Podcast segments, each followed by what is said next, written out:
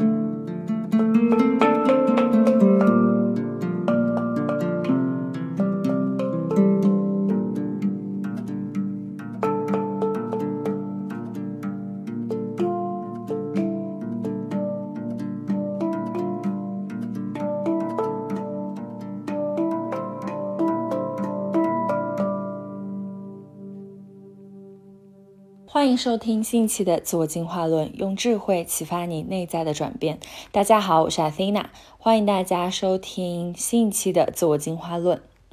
呃，今天想要跟大家分享的主题呢，其实是跟呃我在一开始做这个播客，在第一期分享的一些内容相关。啊，因为我们当时讲的是说，这个播客很想要跟大家分享关于自我成长啊和自我进化，包括自我觉醒相关的一些内容。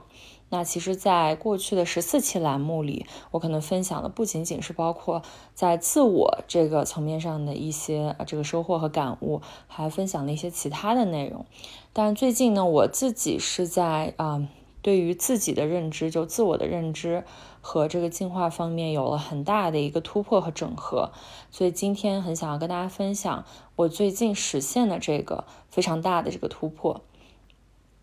嗯，我在之前的这个播客中曾经分享过，嗯，就是在阅读《禅语心理分析》这本书的时候，铃木大拙和弗洛姆他们提出了这个自我演变的三个阶段。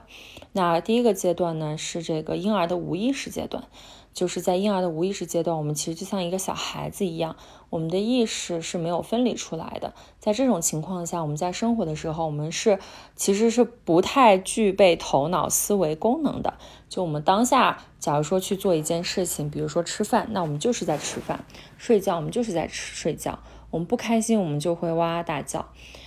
呃，然后那在这个阶段呢，其实就是一个人他还没有真正苏醒的一个阶段。你可以理解为这个人在婴儿般的这个无意识状态，他可能就像是一个沉睡的状态。他其实不知道自己在做什么，他只是啊就这样单纯的这样存在和生活着。那在这样的一个模式下呢，其实整个人的状态，他可能会像我们用电脑编的一个程序。嗯，你其实是会被你的所谓的这个编程的这个情绪程序所控制去生活。比如说，在你的这个程序里，如果写着你是一个非常容易情绪化、容易被很多嗯事物打扰，然后产生内在情绪的人，那你可能在生活中就是容易展现出你的情绪化，然后你非常的容易去啊展现出来你的这个暴躁、你的愤怒，然后你的不满。但其实你也不知道为什么，甚至你都没有意识到你是一个觉迟，就是非常情绪化的一个人。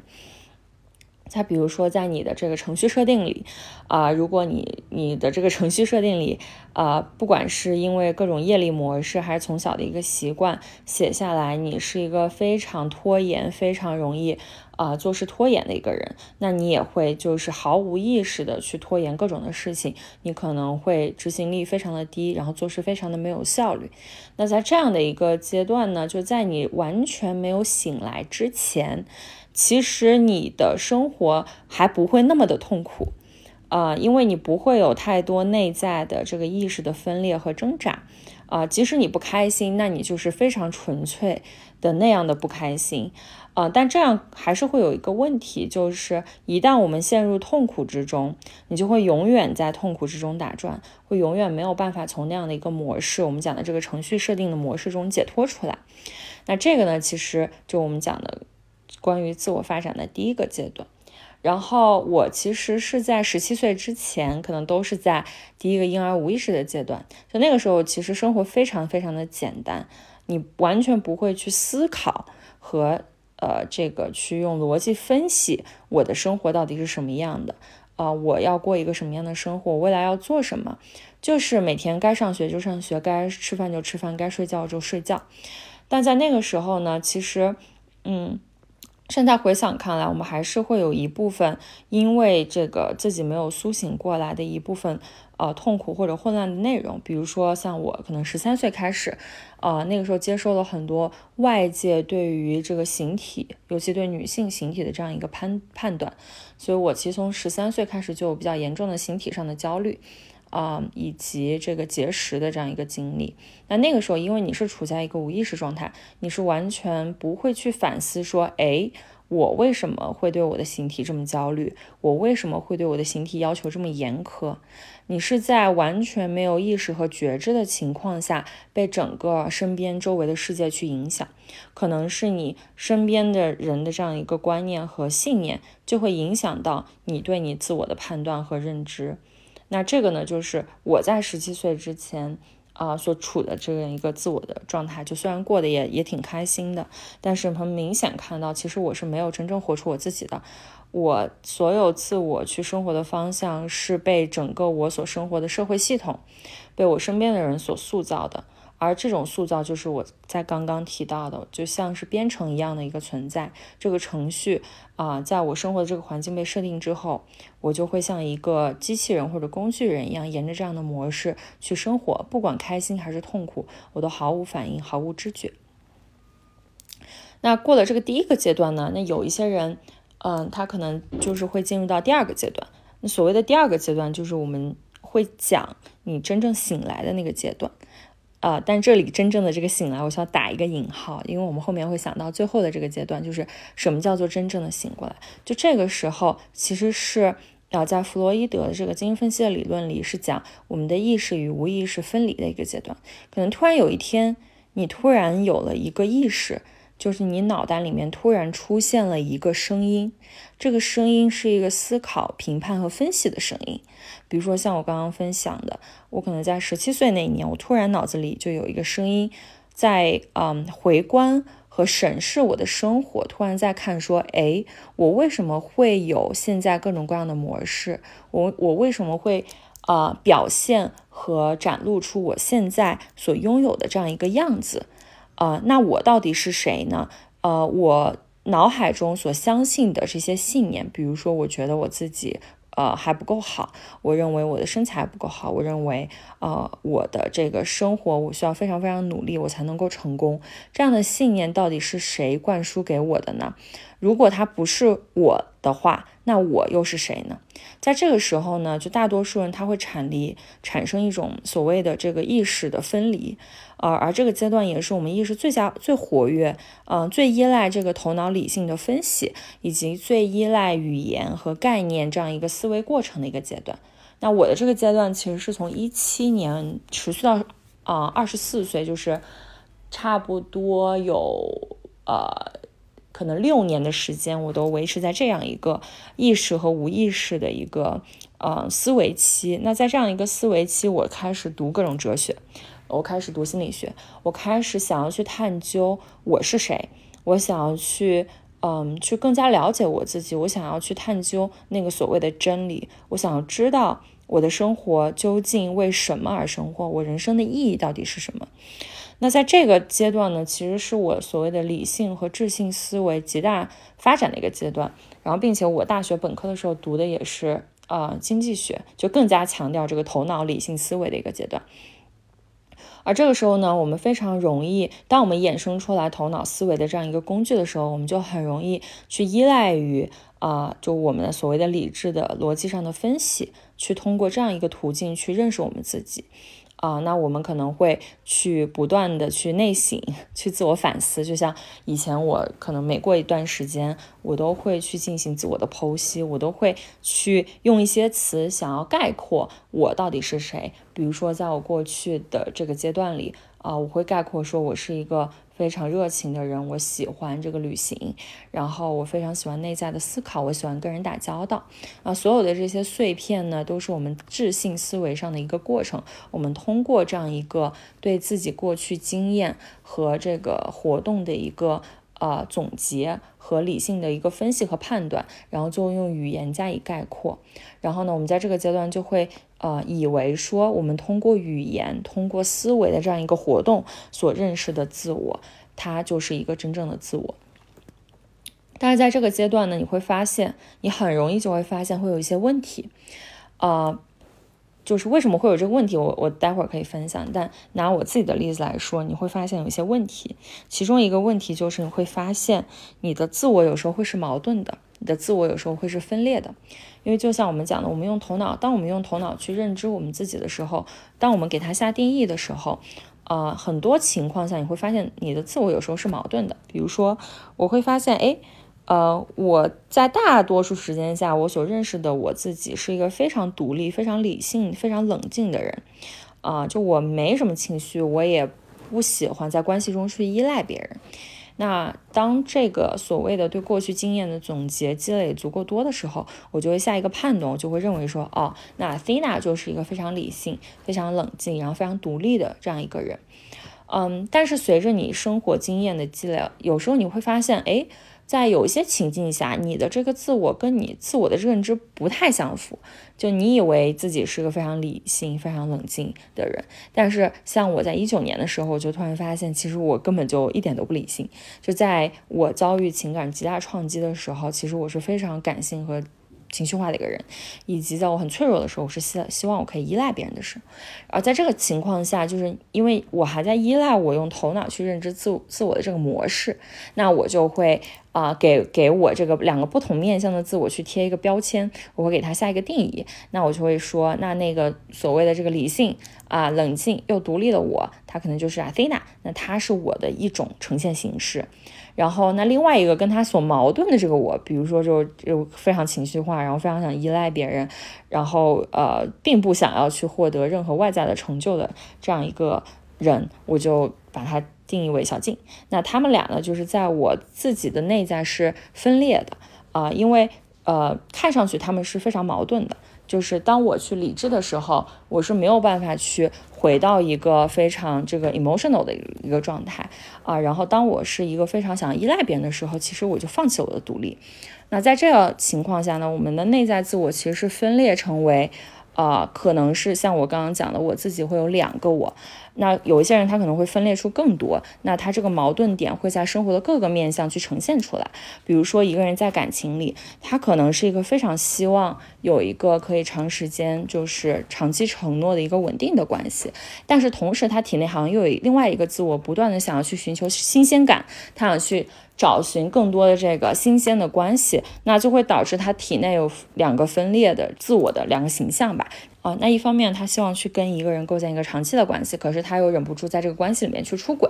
那在这种情况下，就会发现其中有一个很大的矛盾点。那很多人在这个情况下，他可能去啊寻求心理咨询的帮助啊，他想要去搞明白为什么我的体内会有这两个完全不同的面向的我，然后看上去他是非常的矛盾，没有办法被整合的，而它也导致了我们内在有非常多的冲突。就是有时候我们会是面向 A，但有时候我们又是变面向 B。当面向 A 和面向 B 同时出现的时候，我们就会陷入头脑的一个挣扎，就我们就可能那个时候都不知道自己是谁，我不知道我应该按照面向 A 去表现我自己，还是按照面向 B 去表现我自己。而这个时候，我们对自我的认识就会陷入一个混乱。你会发现说，啊，一开始这个头脑的这个。呃，智性思维的这个方式非常的好用，就你可以通过一定的概念和逻辑去理解你自己。但是越到后来，你会发现说，你的这个自我仿佛在逻辑的这样一个条件设定下，就是充满矛盾的。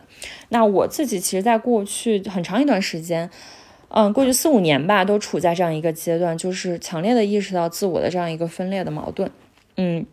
尤其是在我的这个亲密关系里。啊，可能一个人更加能够感受到我的这样的一个矛盾。可能有的时候，我的内心明明是非常想喜欢这个人的，但是我的头脑就会跳出来做判断，他就会评判我自己说，哦，这样一个人跟那那个我所理解的那个自我到底是不是合适的？比如说，我觉得如果我是一个非常理智、很冷静的人的话，我可能是需要找一个在情感上比较细腻、能够支撑我的人。那如果这个人不符合，在我的判断下不符合这样的话，我的头脑就会判断说我跟这人不合适，那我可能就要推开他。而这个情况下，我的头脑就会压抑我的内心的这个情感上的渴望，去让自己去做那个我认为对的事情。而这个事情也不仅仅展现在我的关系里，可能在我的工作和生活里也经常展现出这样的一个矛盾冲突。啊。因为我们的头脑呢，它是一个线性的，我们在对事情做进行分析判断的时候，它非常容易就陷入一种是或否、对或错、好或坏的这样一个二元的对立过程中。那当我去分析一个事情，我到底要不要去做的时候，我就会用逻辑去分析它啊，这个事情的投入产出比是多少啊？啊，我做这个事情的意义到底是什么？如果我想不清楚这个事情对我的意义，也分析不清楚做这个事情最后我能够收获什么，那我的头脑就会把这个事情归归结到不值得做的这样一个类别里面，然后我就会反过去用的头脑告诉我自己啊，这个事情我经过我的理性分析和判断，它就是不值得做的，那我就放弃掉这个事情。但有的时候呢，就产生一个矛盾，就是我的内心其实非常非常想做这个事情，但是呢，在逻辑分析上看来，这个事情根本毫无逻辑可言。比如说，我在呃上周的时候，呃，我就裸辞了。其实这个感受是在过去几个月之中，我的内心非常强烈的一个感受，就是我非常想要辞职，而且我觉得我不会再找任何的下一份工作。但是在我的头脑看来，不管怎么分析，这都不是一个。啊，最优解，这都不是一个投入产出比最高的一个选择，因为如果我裸辞的话，从头脑的分析和逻辑的分析来看，我会面临非常非常多的问题，我会面临非常非常多的风险，我可能没有办法在财务上有一个稳定的收入，我可能啊，我的这个职业的生涯可能因为中间这样一个裸辞的断档啊，就会剥，就削弱我在市场上的价值，就是。不管你怎么去用头脑思考，这都不是一个在理性上最佳的一个选择。但是我的内心就有非常强烈的这样一个冲动。那在这个几个月的这个挣扎下来，当然也随着我自己自我的不断进化和我来自内心的力量不断的强大，啊，最后我是放弃掉了这样一个头脑上的挣扎，而这样一个真正实现的。这个不再用头脑去控制我自己，或者不再实现自我这样一个割裂的状态，就是我在开始和大家分享，就是我最近在自我这个层面上最大的一个突破，就是我真正的从分裂走向了合一，我真正的从一个被切割的生命，被用定义框住的生命，走到了一个呃拥有无限面向。啊，我再也不会用一个概念或者一个简单的想法、一个定义去框住我的生命的这样一个状态。嗯，啊，具体这个是怎怎么去实现的呢？就是，呃，其实，在去年年底差不多的时候，我就很清楚的意识到我自我分裂的这样一个问题。就它可能不像是在精神疾病上定义的精精神分裂那么那么严重，就是我我可能真的有两个人格，但是确实在我的生活和关系中，我会经常感受到内在有两个我打架。啊，一个就是我刚刚讲的非常强势又独立的这个 Athena，一个是非常自由，然后又希望能够跟别人产生内心的连接，很希望依赖别人的这样小静。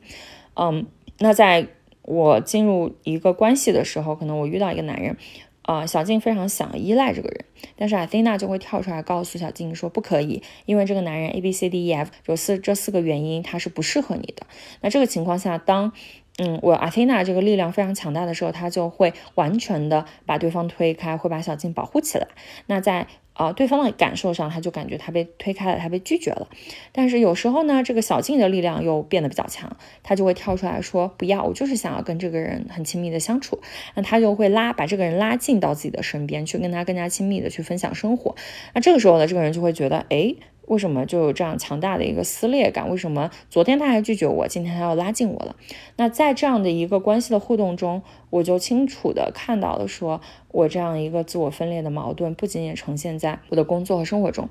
而呈现在几乎我所有的决定和我所有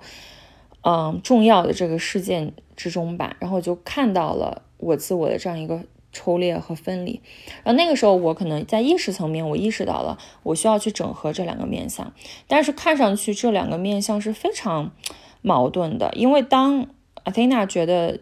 嗯，就他很想要去啊很强势的去做一个事情，他很想要 aggressive 的去 push 一个事情发生的时候，小静好像就是没有空间出来，他没有办法有一个允许去跟别人共情啊，去很慈悲的对待别人。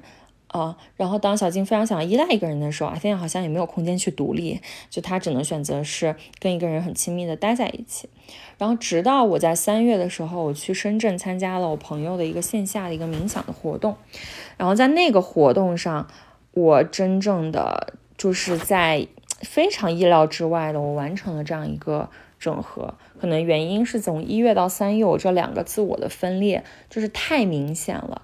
啊，因为在这个关系里，我好像时时刻刻都在感受着这样的分裂。然后当时在那个冥想过程中，呃，因为他是带领我们去探索个人的这个潜意识，甚至是无意识的这样一个领域。那在我探索我自我的时候，我就看到了我这两个小小的人在对立。然后好像阿菲娜出现的时候，小静就要躲在她身后，她就没有办法站出来见人。然后小静出现的时候，阿菲娜就要躲在小静的身后，她也没有办法发挥出自己的力量。呃，就看上这两个是完全对立和分离的。呃，结果突然有一个瞬间，啊，我看到就是他们俩拉着手，互相面对着对方。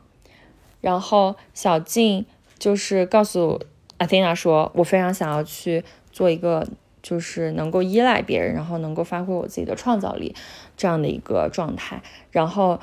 阿菲亚听到了，然后阿菲亚告诉小静说：“那但是我很想成为一个呃独立的，然后就是能够去事业上成功，能够去发挥我自己独特价值的这样一个人。”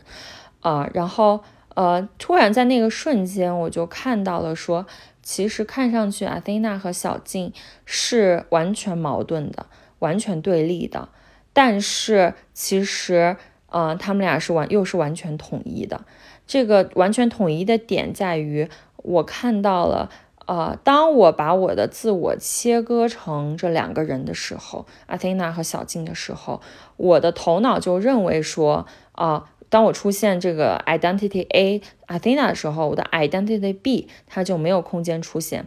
但其实那一刻，我突然领悟到，我的自我是一个。有无数个面向的一个无限的集合，而在这个无限的面向的集合里面，可能阿菲娜只是其中几个面向的一个子集，然后小静呢也只是其中一些面向的子集，啊，而他们都不是我，他们只是我切分出来那两个，呃，我所展现出来被我允许的那两个自我。并且他们所展现出来这种矛盾的特质，其实这个矛盾也是不存在的。就是当我看到了我的自我是无限流动和无限延伸的时候，我就意识到了，其实我这两个自我是可以同时存在在我身体里的。就是我这一秒我可以做一个呃非常独立的人，我下一秒我就可以变回那个非常。可以依赖别人的人，我这一秒我可以是一个非常理性的理性的人，那下一秒其实我也可以做一个非常 emotional 的人，因为我的自我不是一个固定的一个形象，不是说我这一秒我是理性的，就代表我这个人他就是像。一个写好了成分表的一个饮料，那我一辈子我都是只有这样的一个成分表，然后我的自我是不会流动和改变的。而当我看到我的自我是流动改变的时候，我们每一秒都可以成为这无数个面相中的任何一个面相，并且有一些面相可能看上去是矛盾的。我这一秒我可以是一个啊非常优雅得体的人，我下一秒就可以成为一个野孩子。我这一秒我可以成为一个啊这个非常。呃，讲究逻辑，然后非常注重这个智性思维上的一个人，我下一秒我就可以成为一个可能完全放下我的头脑，完全感性，完全去打开我的感知力，去创造这样一个艺术的一个状态。而所有的这些其实都存在于我们的自我之中。啊，我们的自我其实就像宇宙一样宽广，它是没有所谓的边界，也没有所谓的固定属性的，只是我们的头脑在切分和认知它的时候，去切割我们的自我。我们觉得啊，可能如果我是一个外向的人，那我就一辈子我都会是这样一个外向的人，我时时刻刻都是一个外向的人。如果我是一个。啊，数学不好的人，或者说我逻辑思维分析能力不好的人，我一辈子都是这样的一个状态，我一辈子都会陷入在我对自我的这样一个定义中。但其实，当我看到了我的自我是一个无限流动的，呃和变化的一个无限的集合的时候，那一刻我真实的感受到了那个所谓的空性和所谓的合一，就是呃所有的面相其实都是统一的，啊，他们看上去很对立，但是其实他们是统一的，以及。啊，其实我是一个很空的存在，就是当我是可以拥有像宇宙一样无限的所有面相的时候，其实我就是那个空，因为我所有的相都不是我，就是真的应了《金刚经》里面那一句“凡所有相，皆是虚妄”。啊，当我去陈述我是谁，比如说我是 Athena 或者我是小静的时候，这个陈述一定是错的。因为我是叉叉叉这个所谓的叉叉叉，它永远只是截取了我自我中的一个面相去进行表述，而这一个面相它只是我自我中的一个碎片，它不是我。那这个就很有趣的就回到了说，啊，其实，在我们讲的禅宗的公案里面。进行的这样一个呃，对一个人的挑战，其实就是这样的一个过程，就是让我们去把头脑中对自我或者对整个世界的二元对立的一个观点走到极限，进而回归到一个一元的一个观点去看待我们的自己和一个世界。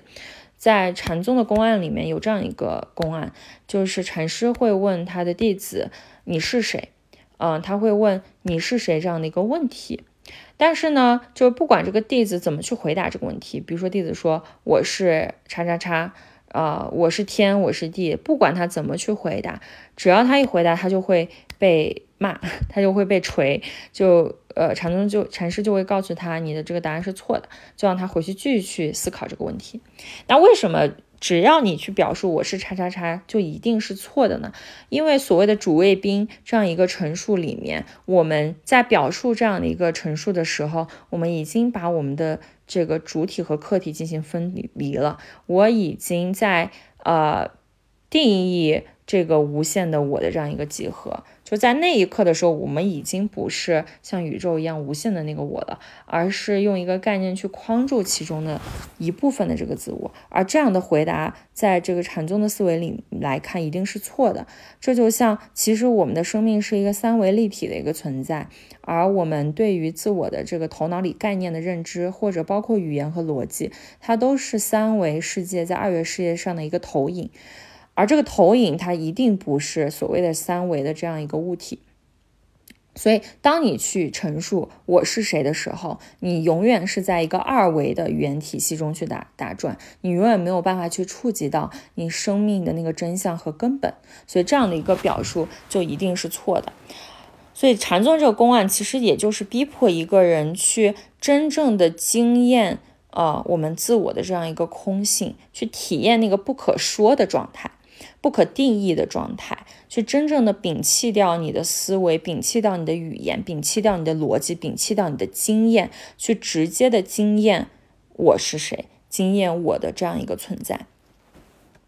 而当你能够做到这一点的时候，你就从二维的世界回到了三维的世界，就回到了所谓的这样一个合一的，嗯，这样一个状态里。嗯，那这样听上去就是其实非常像开悟的一个过程，但是我也不敢说我是开悟的人。嗯，但这样体验确实很奇妙，因为当我真正的看到，其实我的自我是无限的时候，当我回归到那个合一和空性，并且我真正体验那个状态的时候，啊，当我再次回到我的身体里，回到我的世界里，小静和阿菲娜就已经不存在了。嗯，就是这两个我的角色。关于我自我的定义的这两个碎片就已经没有了，因为他们已经被整合进了这个无限的我的这样一个存在里面，啊，而在这样的一个状态里。我就会看到，说以前我所孜孜不倦想要去认知、想要去定义、想要去了解、想要去抓住的那个自我，它没有一个恒定的定义。你就像宇宙一样，宇宙是不可以被定义的，宇宙是不可以被描述的，因为它永远在每一刻都处在一个无常的变化和无限的流动当中。然后我就感受到了，说其实我的自我在每一刻。都是不一样的。那这一刻我还活着，下一刻呢？我这一刻的自我就已经死了，我就升起了一个新的自我。而在这样的一个状态里，我每一刻都会觉察于当下那个真实的我的状态，而非依赖于我之前头脑里对自己的那样一个固定的定义。我不再会去定义我是一个什么样的人，因为此时此刻我的定义对于未来的我来说都不是我了，它都是一个没有意义的一个认知。那在这个情况下，其实每一秒我的这个自我都是合一于宇宙的，我都是像宇宙一样无限变化和延展的。那听上去这个过程非常的悬，就是我一直在谈论宇宙合一，可能你会觉得说，如果是处在这样一个合一的状态，那它是跟我们现在，比如说你还在分裂模式的自我，到底本质上有什么样的差异呢？其实从外在表现形式上来看，没有任何差异。就我们讲开悟前，你是啊砍柴、挑水、做饭；开悟后，你依然要砍柴、挑水、做饭。呃，在外在的这个行为的表现上，其实不会有什么大的差异的，就不是说一个大觉悟者，他就可以不吃不喝就可以成仙，然后他就会归隐山林，就是我们存在很多的这种对于开悟者的妄想，嗯，但他其实最重要那个不同是在我们内在的不同，嗯。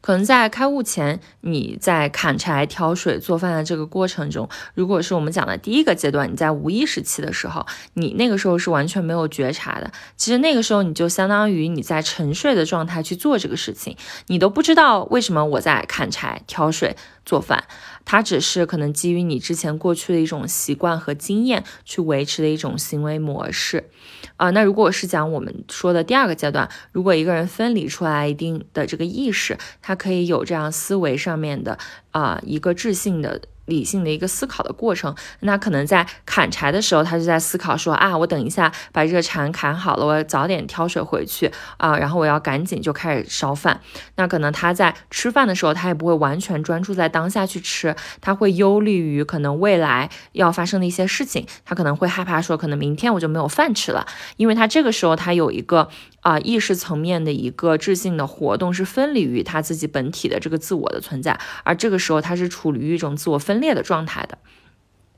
那我们讲的这个合一的状态呢，你依然会砍柴、挑水、吃饭，但这里面呢，就是跟前两者最不同的是，你是在完全清醒的状态下，完全醒着的状态下去带有觉察的做这个事情。在你砍柴的时候，你就是全身心的、非常清醒的知道自己在砍柴，而且全身心的投入在当下这样一个行为活动中。你既不会就于过去这样的一种回忆。你也不会限于对未来啊可能会发生的事情的这样一种预设或者焦虑或者头脑里的想象，你是全然在当下，并且是全然醒着在当下去啊觉有觉知的去看自己在当下的一举一动的啊，所以这个呢就是在讲说我们讲开悟，它只是一种体验，它不是一种恒定的一个状态啊，不是说一个完全就是这个开悟人他会永远。呃，就是你你过了这个关口，你就会永远维持在这个状态。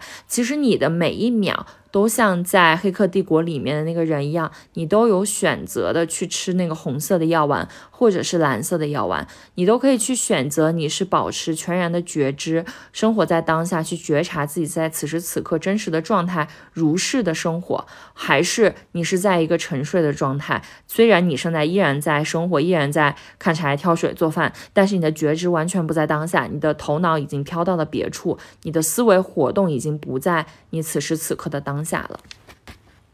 所以这个就告诉大家是说，其实一个完全清醒的人，可能看上去他的这个行为模式和这个婴儿啊，包括我们意识分离的这个阶段没什么差别啊，但是它是会完全让你进入一种纯粹真实的幸福喜悦的状态，因为你的头脑不再去分离一个意识去给你制造一些痛苦的幻想啊，而是全然的在当下。非常的平和以及无所畏惧。那我自己现在的状态就是，嗯，可能我的头脑还是会时不时的飘进来，会让我自己去有一些担忧和恐惧。但我可以不去陷入我的剧本和我的剧情，我不去陷入我这个理性的有限性里面。我会清楚的知道，这只是我头脑构想的一种想法，一种恐惧，但它不是我。啊，我的自我就是纯粹的在当下那个如是的自我。那在这样的一个情况下，我不会过度的陷入自己给自己制造的这个痛苦和焦虑当中，而是非常平和的、坚定的生活在当下。那这个呢，就是我可能在过去从十七岁到现在吧，可能八九年的时间里面去体验到的关于自我探索和认知的这几个阶段。啊，那可能未来还是我会对自我，我相信会有一些新的认知和进化，但是我会非常希望能够分享我在过去这个阶段里面自己的一些这个体验给到大家。嗯，那如果说真的给大家有什么样的建议呢？如果你自己现在是，我相信可能听这个播客的大多数听众是处在第二个阶段，就是你已经有一定的意识的分离，对吧？不然你也不会去思考说你的自我到底是什么，也不会来就是 follow 去听我的这个。播客，那如果是在这样的一个阶段，我会非常鼓励大家去看到头脑的有限性，去看到你所有说出来的话，所有你头脑里面所。拥有的这个概念和定义，它都是一个非常有局限性的一个框架，而在这样的一个框架里，我们没有办法纯粹如是的去做我们的自己，我们的生命就还是被一个框去框住，而真正的呃想要去非常无限的拥有自己的生命，合一于自己的生命，在当下，就是要看到自己头脑的局限，并且放下自己的头脑。不要去一味的迷迷信自己的头脑，而是全然如是的去带着一份觉察活在当下。只有那一份觉察，才是真正的自由。嗯，那今天的分享就到这里啦，然后非常感谢大家的收听啊，然后也希望大家能够和我去分享，现在你对你自我探索在哪一个阶段，然后以及对我今天分享的内容有没有什么问题或者困惑？因为可能今天的这个分享比较悬，都在谈什么合一啊、宇宙啊，嗯，如果你有任何的问题，也欢迎给我留言，然后非常感谢大家的收听，再见。